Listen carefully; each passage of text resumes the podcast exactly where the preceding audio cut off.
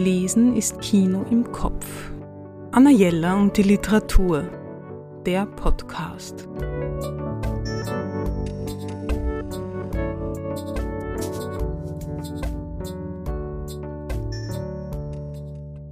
Eines meiner neuen Lieblingsbücher.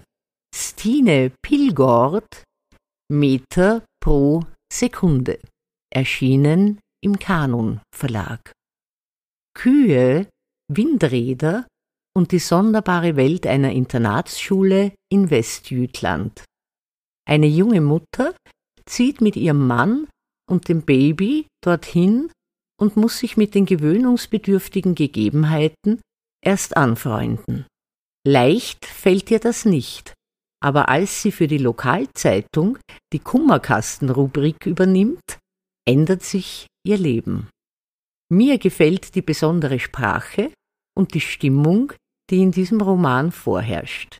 Alleine wegen der Kummerkastenabschnitte ist diese erfrischende Geschichte lesenswert.